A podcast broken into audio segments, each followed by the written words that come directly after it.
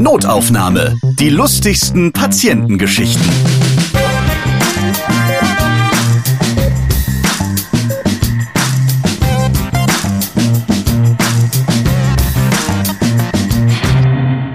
Guten Tag, ich freue mich, dass ihr wieder dabei seid. Ich bin Ralf Potzus und hier gibt es lustige Patientinnengeschichten.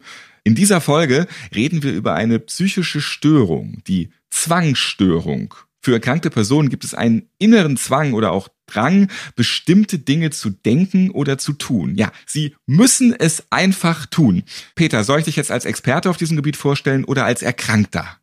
Beides. Ich bin erkrankt, aber eigentlich auch Experte. Peter Wittkamp aus Berlin ist auch Autor, zum Beispiel für die Heute Show Online, Werbetexter für die Berliner Verkehrsbetriebe, der kreierte in die Kampagne Hashtag Weil wir dich lieben. Peter ist auch Clubhouse-Süchtiger, ja, und eben Zwangsgestörter. Ich grüße dich, schön, dass du dabei bist. Hallo, grüße dich. Schön, dass ich eingeladen wurde. Danke dir. Dein aktuelles Buch Für mich soll es Neurosen regnen, mein Leben mit Zwangsstörungen. Da behandelst du ja wirklich deine Krankheit, die dich seit Jahren begleitet. Darum bist du bei Notaufnahme diesmal dabei. In den Psychiatriefolgen ist ja irre und Neues aus der Klapse. Da haben ja schon Psychiaterin Lorena und die ehemalige Psychiatriepatientin Corinna was zum Thema Zwangsstörung erzählt. Hört euch die Folgen gerne einmal an. Heute gibt es den Rundumschlag quasi. Nicht den Handschlag, weil auf den würdest du nicht stehen, Peter. Mittlerweile habe ich da gar keine Probleme mehr mit. Ich hatte einen Waschzwang, damit fing das so mehr oder weniger alles an. Also man kann das bei meiner Zwangserkrankung bei vielen anderen auch nicht so ganz sagen, womit es begann, womit richtig. Und äh, aber für mich mache ich so den Start bei diesem Waschzwang fest. Und das war so mit 17, 18, vielleicht 16, 17, 18, dass ich mir wirklich viel zu oft die Hände gewaschen habe. So klassischer Waschzwang. Man hat Angst, dass da was dran ist ist, dass man Krankheiten überträgt, selber krank wird durch Viren, Bakterien und so weiter. Und ich meine Güte, also da draußen gibt es ja wohl keine gefährlichen Viren eigentlich. Ne? ähm, diesen Waschzwang habe ich aber relativ erfolgreich abgelegt und bin da heute... Abgetrocknet quasi. Abgetrocknet, Sehr gut, habe ich noch nie gehört. Und bin da heute relativ frei von. So ab und zu denke ich nochmal daran und denke, ein zweites Mal Hände waschen kann nicht schaden, aber im Grunde bin ich fast lockerer als der Durchschnitt der Bevölkerung, würde ich sagen, was das angeht. So fünfmal Hände waschen ist noch normal. Du sagst selbst, ab 50 Mal kommt man dann schon irgendwie so ein bisschen ins Schwitzen. Also der Waschschwang ist nicht mehr dein Hauptproblem, mhm. aber du hast es teilweise wie krass übertrieben am Tag. Beim Waschzwang war es schon so Richtung, ja, ist jetzt schwer, weil es 20, 30 Jahre her ist, aber ich würde schätzen, dass ich schon bis an die 50 gekommen bin. Das ist schon viel, man merkt ja auch selber. Und das ist bei Zwängen eigentlich ganz, ganz wichtig. Man weiß eigentlich, das ist falsch. Das will man eigentlich nicht machen, aber man muss es machen. Wenn man das nicht weiß, hat man vielleicht eine Psychose oder eine andere Krankheit, aber der Zwangskranke weiß, wie ein Alkoholiker im Grunde. Ne? Ich sollte morgens nicht um 11 Uhr eine halbe Flasche Schnaps im Büro trinken. Und so weiß der Waschzwangkranke zum Beispiel, ich sollte definitiv jetzt nicht noch mal die Hände waschen, aber ich kann nicht anders. Und so sagt der Alkoholiker auch, ich kann nicht anders, ich muss es machen. Und so sagen auch Leute mit anderen Zwängen, wo das geordnet werden muss oder wo bestimmte Rituale eingehalten werden müssen. Die sagen, ich, ich würde es gerne ablegen, es behindert mich natürlich, es belastet mich, es ist zum Teil so, dass ich nicht mehr richtig leben kann und keine Freunde mehr habe, aber ich kann es nicht lassen. Und das ist so die Definition einer Zwangsstörung. Du bist auf jeden Fall auf dem Gebiet Zwänge der Experte. Darum reden wir heute auch darüber, wie schlimm und auch wie lustig Zwänge sein können, wo der Unterschied zur Macke ist und dass Peter deshalb auch einen Handwerker bezahlt hat, um öffentliche Gehwege auszubessern. Ja. So über deinen Waschzwang haben wir schon gesprochen. Wenn du jetzt unterwegs warst, ist es dann auch so, dass du da permanent irgendwelche Waschbecken aufgesucht hast? Man kann sich ja nicht ständig immer die Hände waschen. Oder hast du Feuchttücher dabei oder Pullen massig von Desinfektionsmitteln? Das war damals, da war ich ja noch als Jugendlicher viel zu Hause. Das war vor allen Dingen entweder in der Schule, dass ich da mal vielleicht ins Waschbecken gegangen bin oder dann zu Hause und dann konnte ich waschen, so viel ich wollte. All you can wash, Flatrate. Das war aber nicht so, dass ich in, mitten im Leben stand und viel unterwegs war. Und heute, wo ich das bin und wirklich viel unterwegs bin, habe ich diesen Waschzwang zum Glück nicht mehr. Jemand, der einen Waschzwang heute hat und eigentlich viel unterwegs sein müsste, aber sich denkt, oh ja, dann kann ich aber nicht richtig die Hände waschen. Wer weiß, wann da wieder Waschbecken kommt. Es gibt's. Und diese Leute würden dann dazu neigen, als Vermeidungsstrategie lieber zu Hause zu bleiben und sagen, das geht nicht, ich kann nicht reisen. Und das ist natürlich die völlig falsche Strategie, aber es gibt dann Leute und da, da merkt man schon, wie allumfassend so ein Zwang sein kann. Und das ist noch nicht mal das Ende der Spirale, die dann einfach ihr Leben ändern, weil sie wissen, das geht für mich nicht. Es gibt so Geschichten von Kinder, die dann erzählt haben, ihre Eltern hatten Waschzwang, was das für Kinder dann auch bedeutete. Da durfte niemand zum Spielen kommen. Der Spielplatz war tabu. Es musste alles fünfmal gewaschen werden. Äh, die Kinder waren auch eine Gefahrenquelle. Und auch so ein einfacher, sage ich jetzt mal, Waschzwang kann das Leben stark zur Hölle machen. Wie gefährdet bin ich denn? Also wenn ich eine Dixie-Toilette sehe, da gehe ich auf jeden Fall gar nicht rein, ja. Aber ich mache auch schon einen Bogen drumrum, weil auch schon der vermeintliche Geruch, der da rauskommen könnte, der wäre schon nicht so schön. Da geht es bei mir eigentlich schon so ein bisschen los. Da unterscheidet uns, ich gehe zum Beispiel auf Dixie-Toiletten, habe ich nicht viele Probleme mit mittlerweile. Aber im Grunde bist du erstmal gar nicht gefährdet. Du machst ja etwas, was du willst. Also du willst nicht auf die Dixie-Toilette gehen, weil du dich ekelst. Und deswegen kann es erstmal per se kein Zwang sein, weil du willst es gar nicht. Also ne, der Zwangskranke würde sagen, ich würde jetzt gerne auf ein Festival gehen, ich würde gerne auf die Dixie-Toilette, aber ich kann es einfach nicht. Du willst es nicht. Und es ist ja auch ein gesunder Ekel. Also es ist jetzt ähm, gar nicht so verkehrt, eine Dixie-Toilette zu meiden, weil die Gefahr, sich da zu belasten mit Keimen, ist schon höher, muss man sagen. Und das ist, wenn man, was viele Leute machen auf einer öffentlichen Toilette, die Hähne oder auch die Türklinken einfach nur mit den Ellbogen anfassen, das ist auch okay, weil da tummeln sich viele Keime. Man müsste auch bei Tastaturen vorsichtig sein, weil auf Computertastaturen tummeln sich wirklich sehr, sehr viele Keime, mehr als auf Toiletten. Aber das ist alles gesundes Verhalten. Es wird dann schwierig, wenn du sagst, ich würde gern rausgehen, aber wie eben gesagt, ich würde gern irgendwie durch die Stadt gehen, aber ich weiß, zwei Stunden werde ich da keine Toilette sehen oder kein Waschbecken und deswegen mache ich es nicht. Obwohl ich eigentlich will, dann wird es gefährlich. Aber gesunder Ekel, gesunde Vorsicht, auch ein zweites Mal gucken, ob die Tür zu ist, wenn man das Haus verlässt. Irgendwie Angst haben, dass der Herd an sein könnte und auch mal einmal zurückgehen, ist vollkommen okay. Es wird dann schwierig, wenn man fünfmal geguckt hat und weiß, der muss eigentlich aus sein. Ich habe vier, fünfmal geguckt, ich kann aber gerade nicht meinen Herd verlassen. Dann wird es schwierig. Du hast wegen Viren und Bakterien Angst vor Geld, also vor allem vor Münzen und das ausgerechnet beim Barzahlland Deutschland. Sagst du beim Bäcker dann auch immer, wenn du Kleingeld zurückbekommst, nee, danke, stimmt so? Das war zum Glück auch damals. Das war äh, damals mit dem Waschzwang so die Angst vor Viren, Bakterien, die auf Münzen sein könnten. Ist zum Glück auch komplett abgelegt, kann ich total normal mit umgehen. Aber damals war es eine Belastung, weil ich mir vorgestellt habe, was ist da schon alles dran gewesen? Wer hat das alles angefasst? Wo waren die vorher? Ist auch relativ verbreitet unter Leuten mit Waschzwängen, Hygienezwängen. Die denken dann auch gerne weiter. Also es ist nicht so, so, was kann an meiner Hand sein, sondern was könnte denn an den Sachen, die ich anfasse, sein? Also man, als Zwangskranker ist man auch zum Teil sehr, sehr kreativ und denkt sich immer neue Sachen aus, die man nicht machen kann oder die man vermeiden muss, weil da könnte ja was sein. Also dieses könnte, das Konjunktiv, das hätte, hätte, könnte, könnte, würde, würde, das ist ganz, ganz groß bei Zwangskranken. Immer das Schlimmste vorstellen.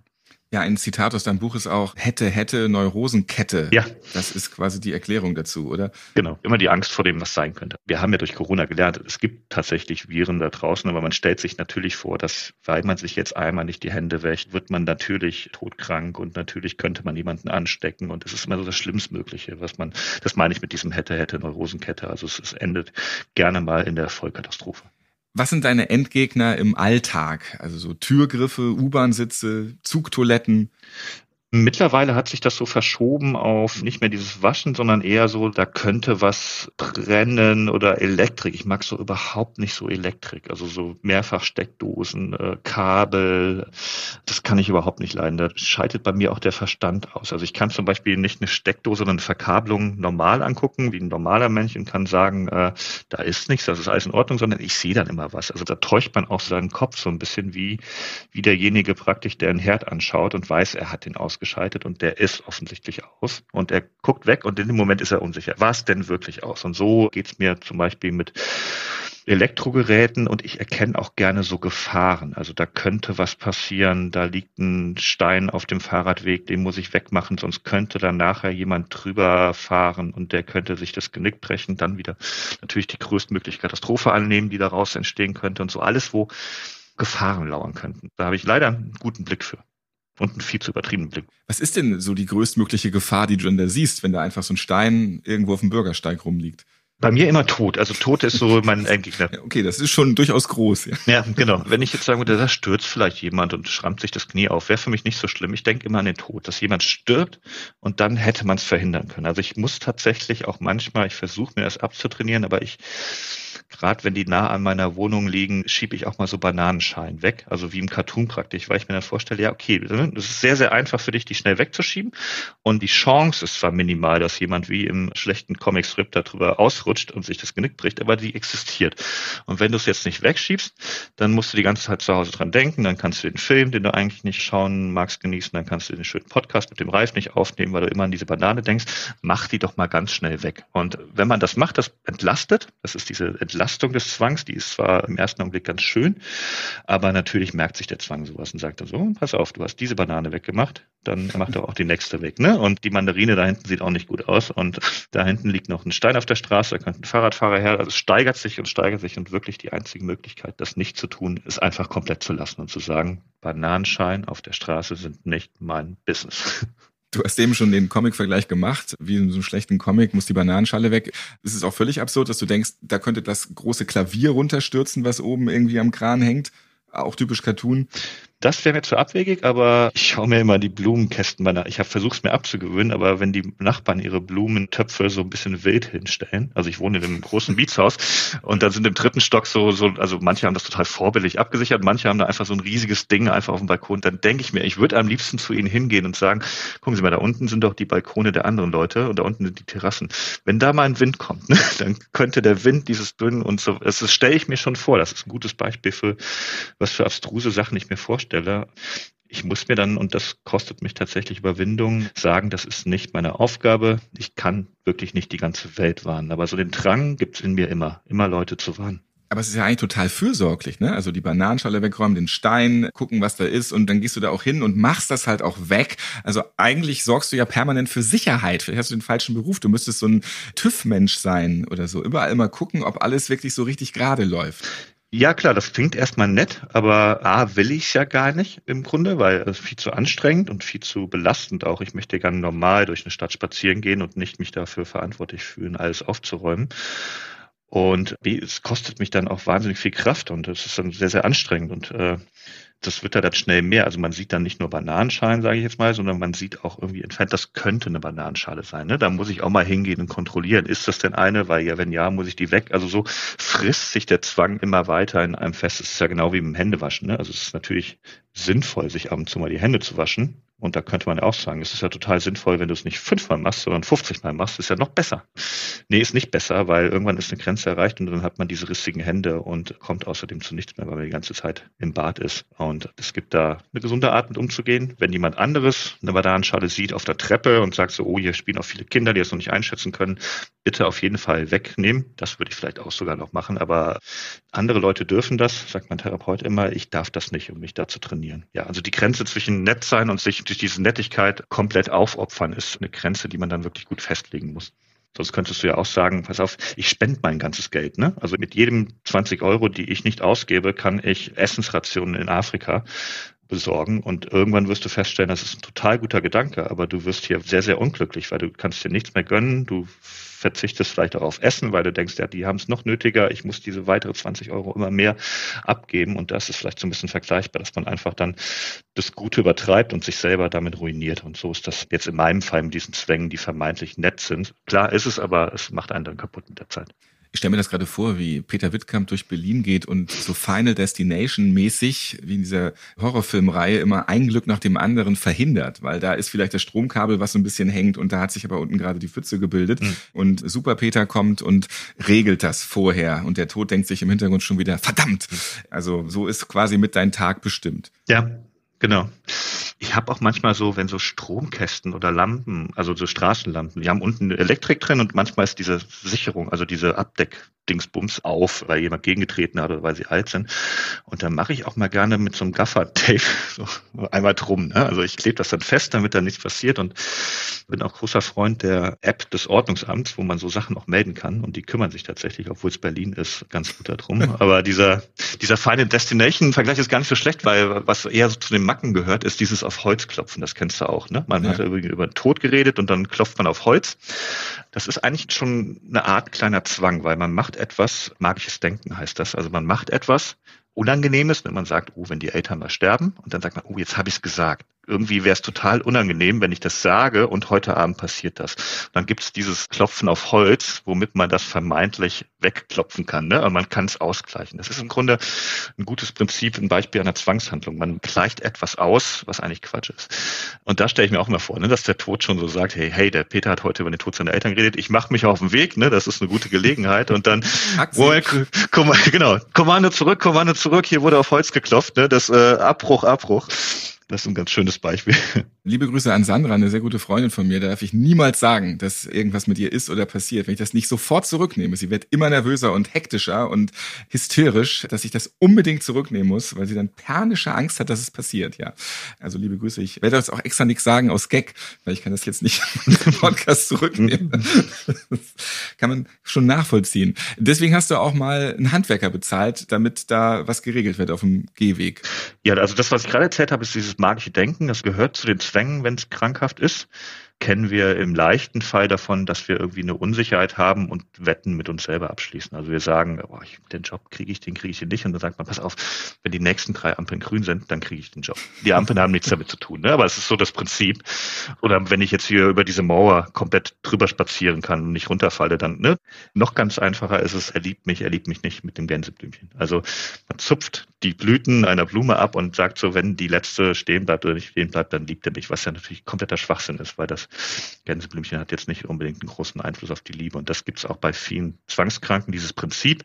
Das ist aber dann sehr, sehr oft mit Katastrophen verknüpft, mit komplexen Ritualen, auch zum Teil mit Waschzwängen. Und ich muss mich waschen, dann aber dabei bis fünf oder auf jeden Fall eine ungerade Zahl abzählen dann insgesamt siebenmal waschen. Also komplett irre, gibt's aber wirklich. Und du kannst dir auch gut vorstellen, dass diese Leute dann kaum noch aus dem Haus kommen und einfach ja fast in den Wahnsinn abdriften zu Hause, wenn man das dann auch noch mit so komplexen magischen Ritualen untermauert. Das mit dem Handwerker war eher so dieses Kontrollzwänge, ne? dass ich nicht will, dass irgendwas passiert. Und ich habe da tatsächlich ein Loch auf dem Radweg entdeckt. Und das war schon so ein bisschen eindrucksvoller. Und ich habe mir schlecht beleuchtet gedacht, wenn da jetzt jemand herfährt und das nicht sieht und dann verunglückt. Und ich weiß, dass ich einfach hätte weitergehen müssen und sagen sollen, das ist nicht meine Aufgabe. Es hat mich wirklich mehrere Wochen beschäftigt und ich habe mir dann auch immer vorgestellt, wenn da was passiert und du hast es gesehen und äh, in der Zeit hätten auch schon äh, zehn Leute verunglücken können. Nee, nee, ich habe es ja im ersten Moment habe ich ja erstmal so ausgestopft mit so Blaub und ein bisschen Dreck, weil ich gefunden hat, ein paar Steinchen. Das war dann nicht mehr so schlimm, aber ich habe mir dann gedacht, okay, aber irgendwann wird der Regen das wieder rausspülen, ne? Und dann ist das Loch wieder unsicher und das hat mich wirklich so, das ist heute sehr viel besser bei mir. Das kann ich sehr viel besser ab tun, solche Gedanken. Aber es hat mich so beschäftigt, dass ich irgendwann gesagt habe, okay, ich muss was machen, was mache ich? Also A, ich betoniere das selber aus oder B, ich beauftrage jemanden. Und selber wollte ich nicht. Das wäre mir viel zu peinlich gewesen. Da kommt irgendwie ein Bekannter vorbei und dann, was machst du denn da? Und ich sage, ja, ein Loch, ich habe schwere Zwangsstörung, ich betoniere hier gerade den öffentlichen Radweg.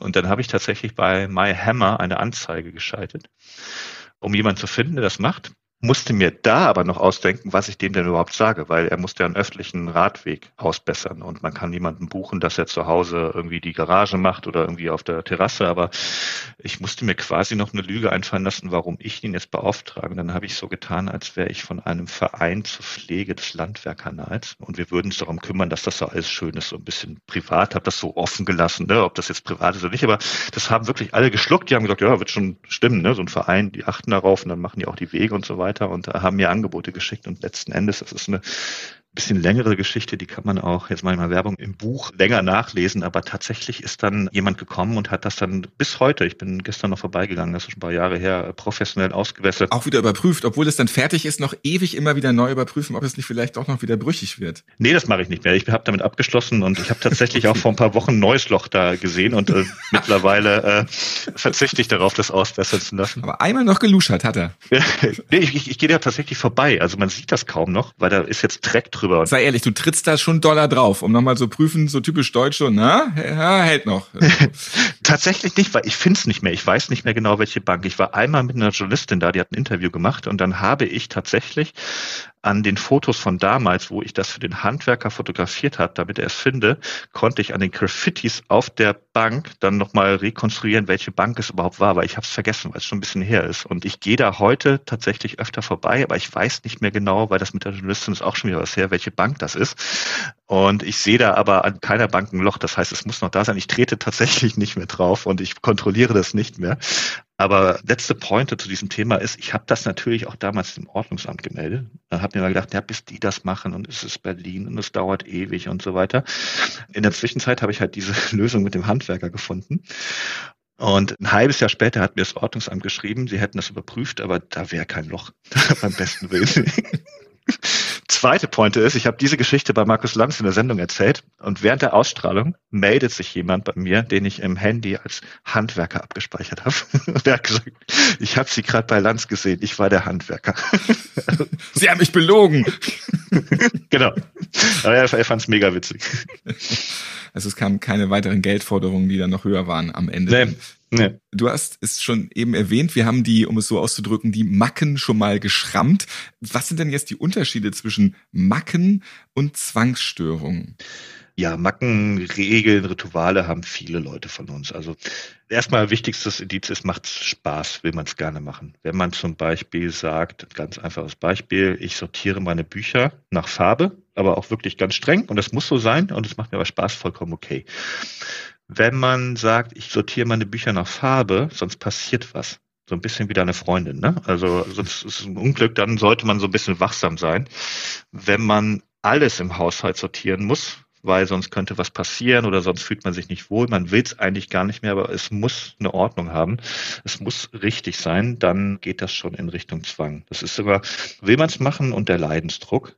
Und ich würde noch ergänzen, auch so ein bisschen, wie gut kommt man damit durchs Leben. Also mein Beispiel ist da oft, dass man, sagen wir mal, Vater, der Familienvater, der hat sonntags immer seine Lieblingstasse. Er muss daraus trinken. Das ist die Tasse, der wird sauer, wenn die nicht gespült ist oder wenn die irgendwie Kinder genommen haben und dann fahren die in Urlaub. Nach 200 Kilometern merken sie, die Tasse ist nicht dabei. Und dann sagt der Vater, stopp, zurück. Die fahren 200 Kilometer zurück, die packen die Tasse ein, die fahren nochmal 200 Kilometer in die Richtung, bis sie das wieder aufgeholt haben. Und da würde ich schon sagen, das ist schon ein bisschen zwangig. Ne? Das ist eigentlich nicht gesund. Man muss eigentlich sagen, das ist eine Tasse, die hat keinen Einfluss auf mein Leben und auf mein Wohlbefinden. Die müssen wir jetzt da lassen. Wir fahren jetzt nicht 400 Kilometer für eine Tasse. Aber so sind alle Kinder. alle Eltern können davon ein Lied singen. Das verdammte Kuscheltier ist nicht dabei und das fällt ja. dann nach 200 Kilometer auf und dann ah, aus diesem Drama kommt man erst wieder zurück, wenn man dieses alte abgewetzte Kuscheltier wieder zurückholt. Ja, aber bei Kindern ist das noch in Ordnung. Also bei denen ist es auch in Phasen ein bisschen zwanghaft, aber die lernen dadurch auch Strukturen und Regeln und im Idealfall geht das wieder weg. Aber bei diesem Vater, auch wenn er das machen würde, könnte man sagen, das ist schon fast zwangtypisch, aber wenn das nur diese Tasse ist, meine Güte, da würde ich jetzt nicht zum Therapeuten gehen, sondern sagen, du hast ein wirkliches Problem mit der Tasse. Nicht mehr alle Tassen im Schrank. Genau. Man geht erstmal zum Therapeuten oder überlegt sich, ob das krankhaft sein könnte oder therapiewürdig, wenn das sich ausweitet. Wenn er auf einmal anfängt mit den Löffeln und sagt, das ist eine zweite Tasse, die muss aber samstags und freitags habe ich jetzt auch eine Tasse. Und wenn man merkt, das wird mehr. Also leichte Form von Zwängen, das ist okay. Man merkt das eigentlich selber. Ne? Wenn man merkt, ich will das nicht machen, ich mache das viel zu viel, dann geht es in Richtung Zwang.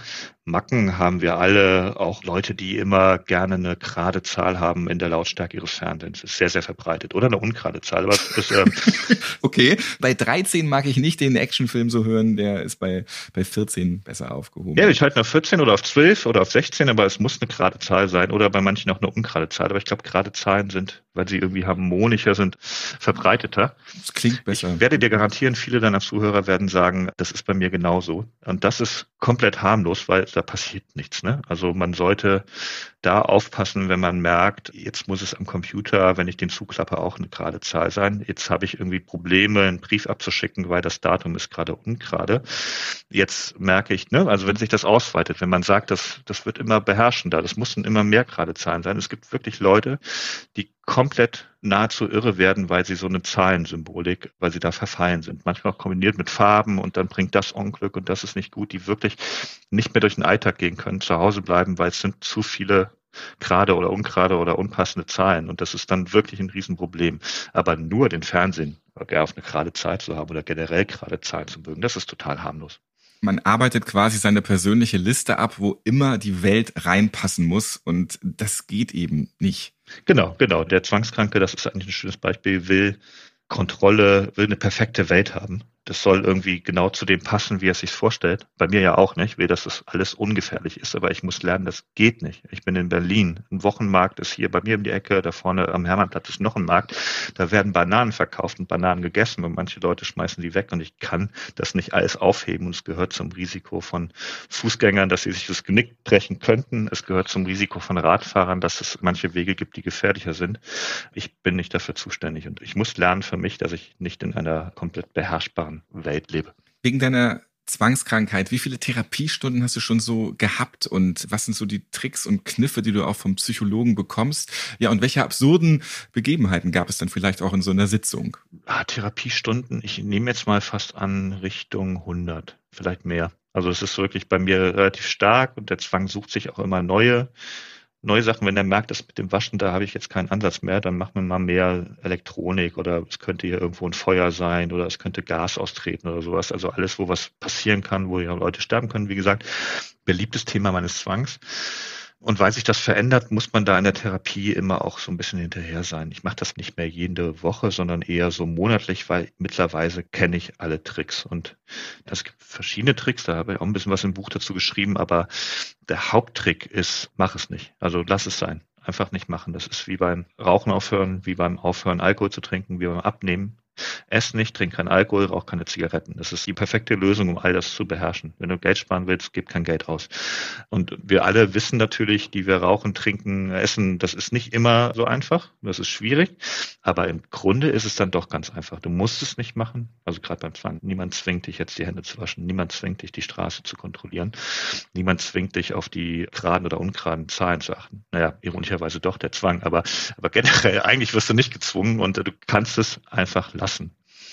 Das ist so das Mittel, um Zwänge loszuwerden. Das klappt natürlich nicht immer sofort, aber man kann es erstmal reduzieren. Aber das Ziel ist einfach, mach's halt nicht, lass es sein. Es ist im Grunde sehr, sehr einfach. Und wenn man das beherzigt, natürlich in schweren Fällen nicht von 0 auf 100 oder von 100 auf 0 eher gesagt, aber das ist das einzige Mittel. Und ja, in der Therapie, also mein Therapeut ist schon ein lustiger Typ. Ne? Also wir lachen auch gerne mal, wir lachen auch gerne über meine Zwänge. Manchmal erzählt er mir auch von anderen Patienten und dann sagt er, wie verrückt das da ist. Und äh, wir behandeln das Thema auch mit Humor, ohne es jetzt so wie der Lächerlichkeit preiszugeben. Aber ich finde das auch witzig, weil man macht als Zwangskranker auch einfach verrückte Sachen, die zumindest von außen betrachtet oder wenn man sich selber ein bisschen ironisch sehen kann, einfach auch unterhaltsam sind. Also wie diese Geschichte mit dem Handwerker. Das war für mich eine extreme Belastung, weil ich wirklich daran denken musste und ich viel denken musste, habe da auch ein paar Psychopharmaka genommen, obwohl die Geschichte heute halt für mich sehr, sehr lustig ist und sehr, sehr unterhaltsam ist. Und ich finde es auch vollkommen okay, darüber zu lachen und die auch lustig zu erzählen.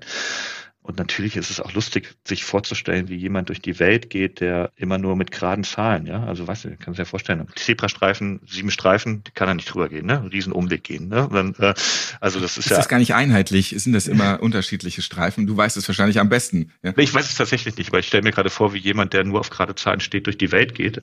In der Comedy sagt man, das ist ein gutes Setup, ne, also man, man stellt sich vor, wie jemand, der nur gerade Zahlen mag, durch die Welt geht und schon vor der Haustür praktisch verzweifelt, weil er merkt, die Hausnummern sind auf der anderen Seite ungerade oder sowas. Eine Gleisänderung, jetzt von Gleis ja, genau. bitte auf Gleis 5. Na. Ja, genau, du merkst, es ist lustig. Da steckt auch viel Humor drin, nur für denjenigen, der das wirklich hat. Und da gibt's Leute, es ist natürlich die Hölle. Ne? Jedes Ding hat drei Seiten, sagt Kai Valentin. Auch schon wieder ungerade Zahl.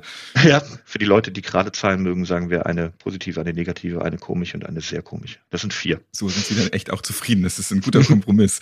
ich stelle mir auch gerade vor, wie du beim Therapeuten bist und der sagt in der 99. Sitzung, ja, Herr Wittkamp, also herzlichen Glückwunsch, damit sind Sie jetzt tatsächlich wirklich über den Berg und echt geheilt. Und du sagst dann super. Aber eine Sitzung würde ich schon noch ganz gerne. ja.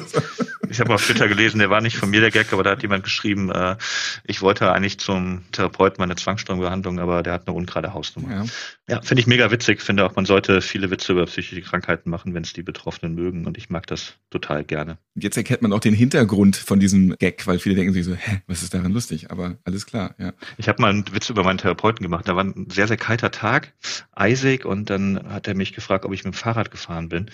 Und ich gesagt, ja, ja, klar. Und dann hat er gesagt, oh, das wäre mir viel zu gefährlich. Und dann habe ich mich so vor ihn gesetzt und habe so gesagt, oh, da müssen wir heute ein bisschen dran arbeiten an der einen Stelle. Ich fand's mega witzig. ja, aber mit Humor Humor kann man eben auch vieles bewältigen. Und das ist dann ja auf jeden Fall in deinem Beruf genau das Richtige dann, wenn du als Autor und gerade im lustigen Bereich da ständig aktiv bist. Du kannst dich eben noch selbst auf die Schippe nehmen. Viele, die diese Zwänge haben, die können das halt nicht. Ja, es, es gibt ein tolles Buch, David Adams heißt er, glaube ich, aus England. Ein Wissenschaftsjournalist hat jahrelang unter Zwängen gelitten. Wahrscheinlich heute noch. Bei ihm war es vor allen Dingen die Angst, sich mit HIV zu infizieren, was auch in den 90ern, als das noch so ein größeres Thema war, als das noch schlechter behandelbar war, sehr, sehr viele Leute betroffen hat.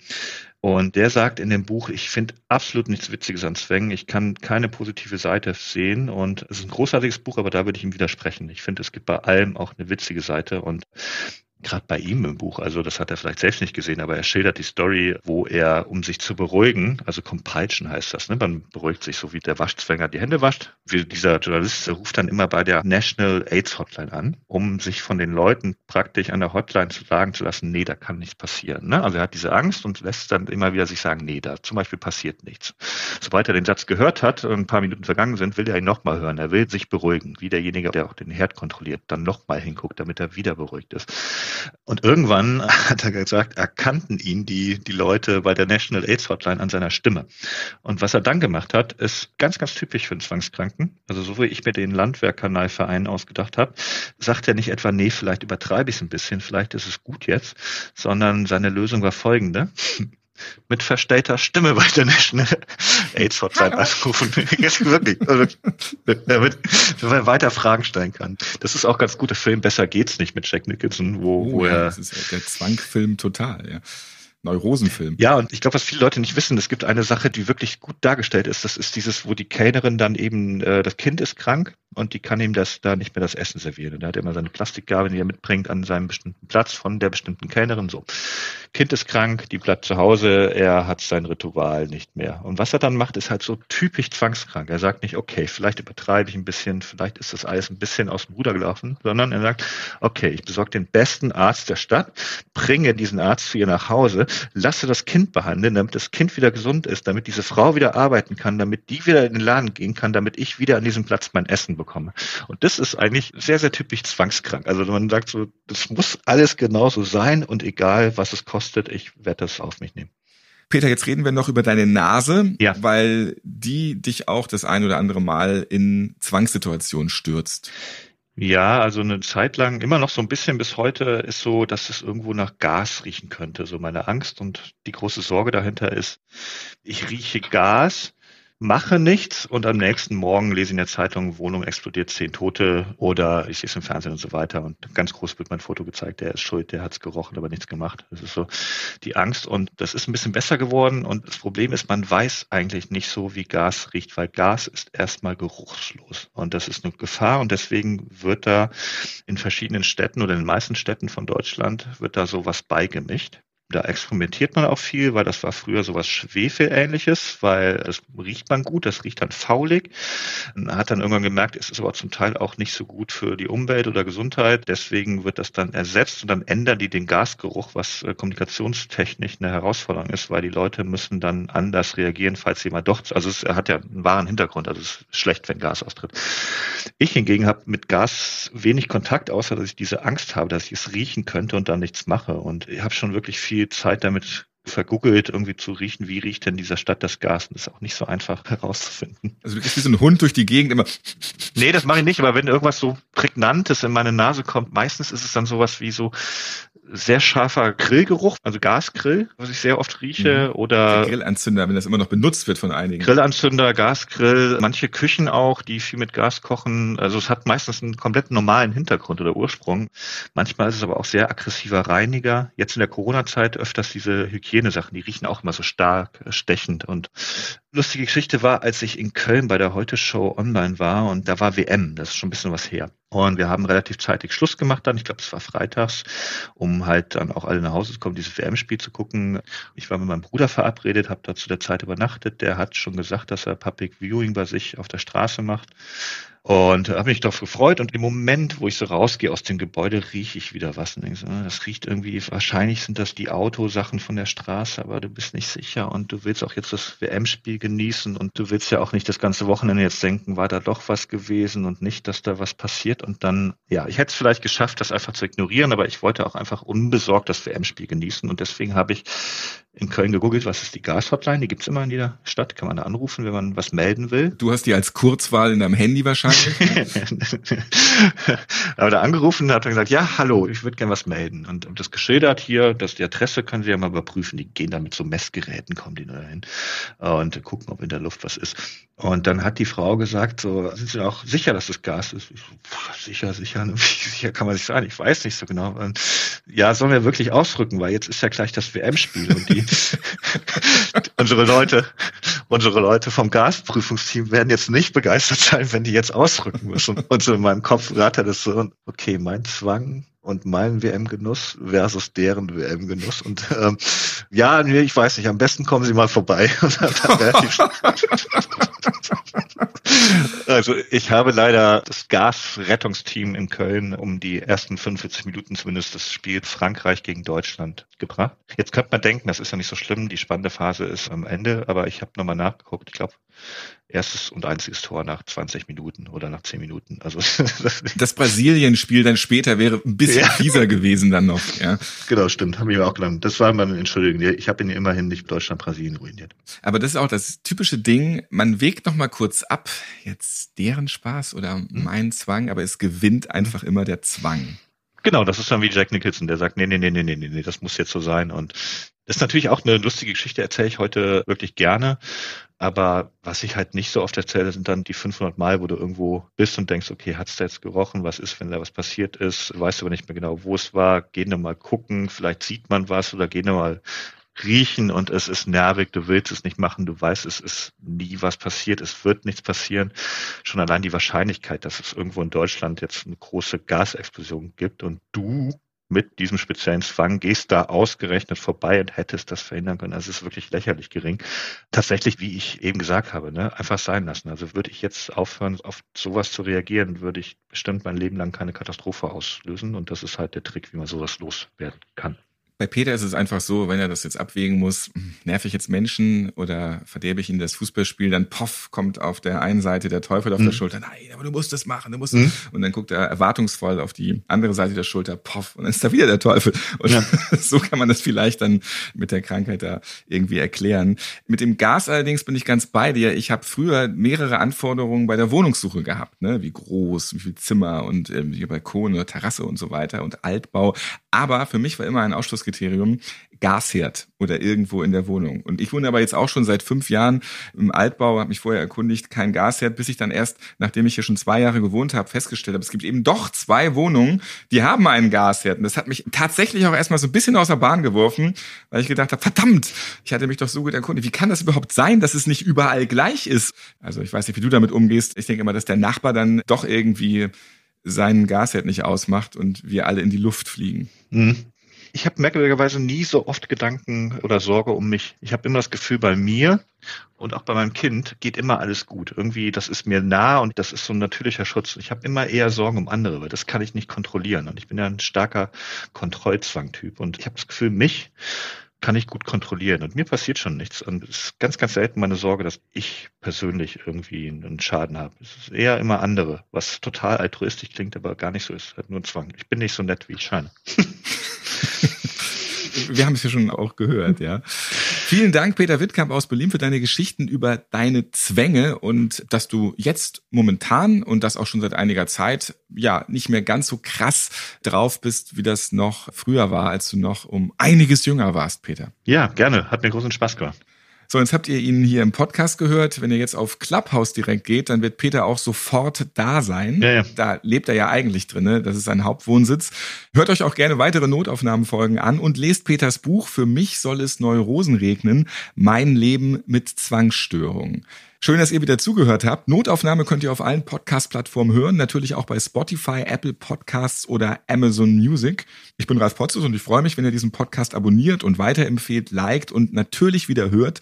Ich freue mich auf das nächste Mal. Und Peter, hast du vielleicht noch einen abschließenden Tipp für alle, die jetzt auch überlegen, habe ich vielleicht Zwänge oder ich habe Zwänge und wie kann es vielleicht besser werden? Oder gibt es so einen typischen Ratschlag von Zwang zu Zwang?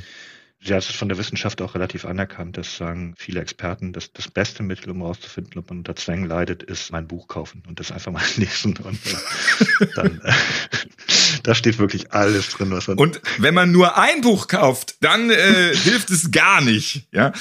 ja, genau. Am besten zwei. Wenn man ein Buch von meinen Büchern kauft, dann bringt sehr großes Unglück. Dann passiert ganz schlimme Dinge. Am besten zwei kaufen. Und drei geht auch schon wieder nicht wegen ungerader Zahl und ach, hör mir doch auf. Nee, nee, vier. Am sichersten ist eigentlich acht. Wenn man einfach acht bestellt. Das kostet auch nicht so viel. An acht Bücher kaufen, dann ist man auf der relativ sicheren Seite.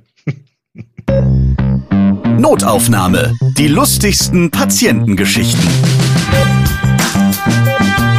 Ihr seid Ärztin, Arzt oder Arzthelfer, ihr arbeitet im Gesundheitswesen, ihr habt auch unterhaltsame Geschichten mit Patienten erlebt, dann schreibt uns gerne an notaufnahme@podever.de. Und nächstes Mal hört ihr. Hände auf die Brust ist so ein ganz typisches Kommando, was wir den Patienten geben, damit sie gar nicht erst in Versuchung kommen, beim Aufstehen sich auf die Hände abzustützen. Und als meine Kollegin dann zu ihm sagte, Hände auf die Brust, griff der Patient beherzt zu, aber leider nicht auf seine Brust, sondern auf die Brust meiner Kollegin. Notaufnahme. Die lustigsten Patientengeschichten. Eine Produktion von Pot Ever.